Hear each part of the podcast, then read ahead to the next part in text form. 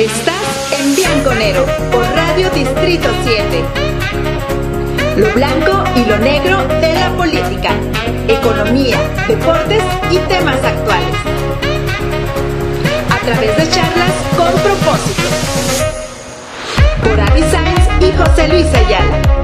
Somos Bianconero. Hola, ¿qué tal? ¿Cómo estás? Mi nombre es José Luis Ayala y nuevamente estamos en Radio Distrito 7, donde nos puedes encontrar en las diferentes plataformas como www.radiodistrito7.com o rd7.com.mx, plataformas como Facebook, Instagram, Twitter, Spotify eh, y por supuesto el canal de YouTube. Y bueno, pues hoy vamos a platicar, traemos un tema, eh, creemos nosotros que es importante, interesante para el estado de Chihuahua, ya que hace tiempo atrás, el año pasado, para ser más preciso, hubo un conflicto muy, pero muy fuerte que hasta hubo, personas que fallecieron. Y esto se llama el agua. Y para mí y para nosotros en Radio Distrito 7 nos sentimos extremadamente contentos que el doctor Carlos Manjarres nos haya prestado de su tiempo, doctor, porque sé que eres muy ocupado, sé que también compartes la academia, sé que compartes la formación y, bueno, este, nos sentimos muy contentos en Radio Distrito 7 que estés con nosotros. Él es líder estatal de CNC, el doctor Carlos Manjarres. Estas son tus puertas, tus micrófonos y queremos agradecerte mucho que estés con nosotros. Pues al contrario, es un placer que me hayan invitado, permitirme aquí este, eh, pues dar algún mensaje, alguna plática, alguna charla a todos los las personas que nos escuchan y que nos ven a través de las diferentes plataformas. Muchas gracias por la invitación. A No, tus órdenes. Gracias a ti, la verdad, este, pues ahora la manera de hacer radio, la manera de, de hacer comunicación también ya cambió, como han cambiado infinidad de cosas. Y bueno, pues este, ¿por dónde empezamos? Traemos plan de trabajo de CNC, traemos cambio de dirigencia estatal del PRI, traemos el tema del agua, traemos el tema de los nogales, este, híjoles, para el tiempo que traemos es bastante, pero ¿qué pasa con la dirigente estatal del PRI, eh, ingeniero, doctor? Bueno, mira, pues tenemos un dirigente estatal que se llama Alejandro Domínguez. Todo lo que ha salido ahorita en los medios de comunicación, pues son invitaciones de alguna de la clase, de los militantes de la clase priista, donde es algo normal. Después de los resultados de alguna elección, lo que se busca es actualizar a la dirigencia estatal. En ese sentido, yo creo que tenemos que eh, ser respetuosos, que apoyar, que seguir el proceso y nosotros como CNC estamos abiertos a que todos los que aspiren a ser dirigentes estatal de, del PRI, del partido, nosotros estamos abiertos a escucharlos, a entender y comprender su plan de trabajo y apoyar la mejor opción. En cuanto estén los tiempos listos, la convocatoria, la CNC va con todo a participar para apoyar a la mejor este, propuesta para que dirija nuestro partido en el Estado. Un, partido que pues obviamente no está en los mejores tiempos, pero con mucho orgullo, con la frente en alto, seguimos trabajando y haciendo equipo con la dirigencia estatal en turno y esperando también a la nueva dirigencia, siempre y cuando los tiempos y las formas se den de manera correcta. ¿Listo? Ale-. Alejandro viene entrando, Alejandro viene entrando, acaba de salir este Omar Bazar, entra Alejandro, yo creo que le queda mucho, y aparte Alejandro trae bastante experiencia, ¿no? Eh, eh, sí, Alejandro está, este, eh, entiendo, cubriendo el tiempo de forma interina eh, para terminar la administración de, de Omar Bazán como dirigente del partido. Entonces sí es posible que haya una convocatoria. La convocatoria la manejan a nivel nacional y hay muchos escenarios diversos para poder este, participar en la convocatoria y obviamente tomar la mejor decisión.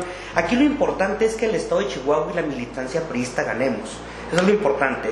¿Qué es lo que se tiene que hacer? Dirigir a la mejor persona que pueda eh, atender las necesidades del partido, las necesidades de la sociedad, las causas de la sociedad, las causas del partido para poder eh, tener beneficio colectivo para todos.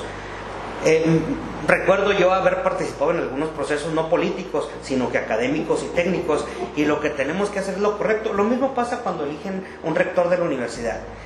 ¿Quién tiene que quedar el mejor? Es lo que la ciudad, la ciudadanía demanda, que quede el mejor. Entonces, ¿quién tiene las capacidades intra y extrapersonales mejor?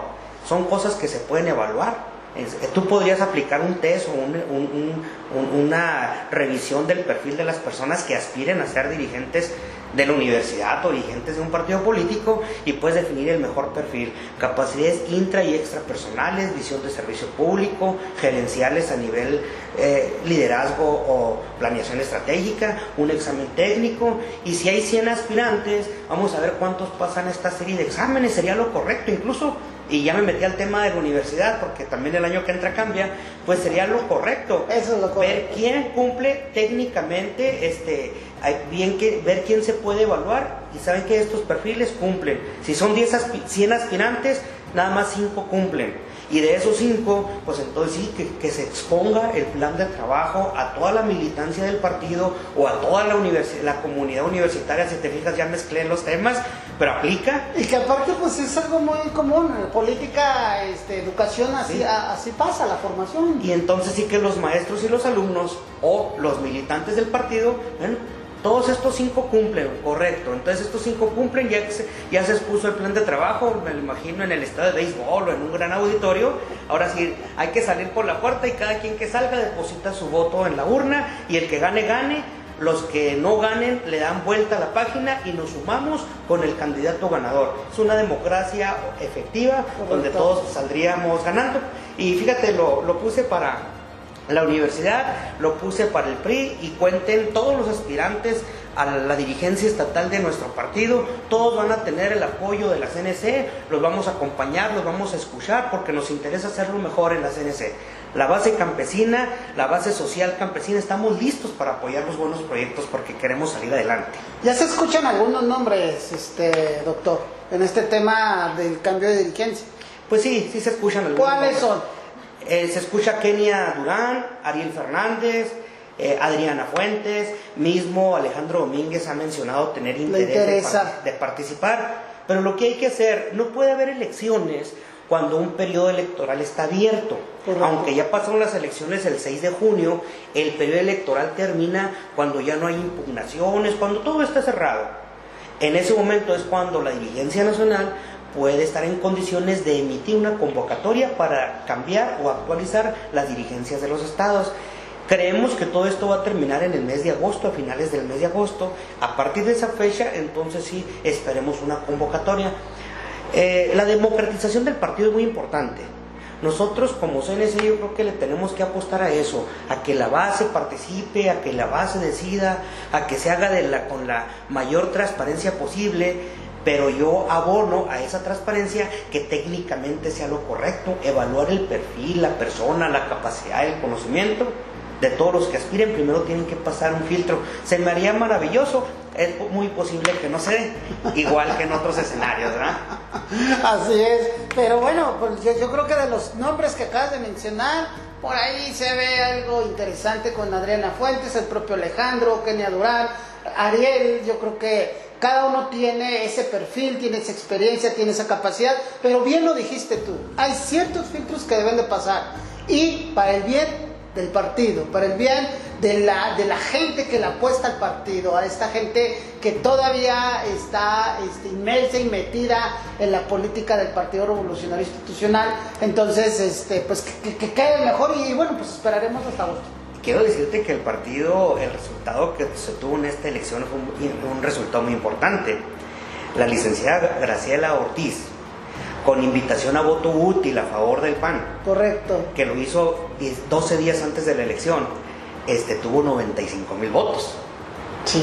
La pregunta la dejo en la mesa. ¿Qué hubiera pasado si no hubiera invitado a voto útil y que además hubiera hecho esos otros 15, esos otros 12 días de campaña que faltaban, qué hubiera pasado de esos 95 mil, hasta dónde hubiera crecido y además qué hubiera pasado porque esos votos se le deberían de restar a los otros candidatos punteros ganadores. Correcto. Ah, eh, es una buena pregunta esto, ¿eh? porque es cierto, es, es una pregunta de reflexión.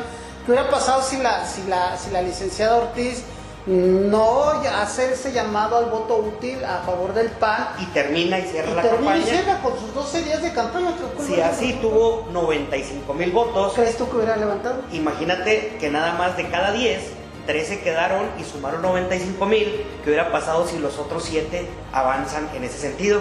Multiplícalo por 3. Ahí está la respuesta. ¿eh? Por lo menos, ¿verdad? Ahí está la respuesta. Nos vamos a ver en el, en, en el siguiente este, sección. Vamos a hablar otro tema que también bien, bien importante, pero yo creo que es muy interesante esto que casi que nos acabas de comentar. Él es el doctor Carlos Manjarres, él es líder estatal de la CNC. Nos vamos, vamos a cortar, ahorita regresamos, estamos en Radio Distrito 7, donde te traemos temas de gran interés. Y este tema, este, es importante para ti que vives en Chihuahua. Regresamos. Estuviste en Bianconero. Te invitamos a nuestra siguiente charla o también escúchanos por Radio Distrito 7.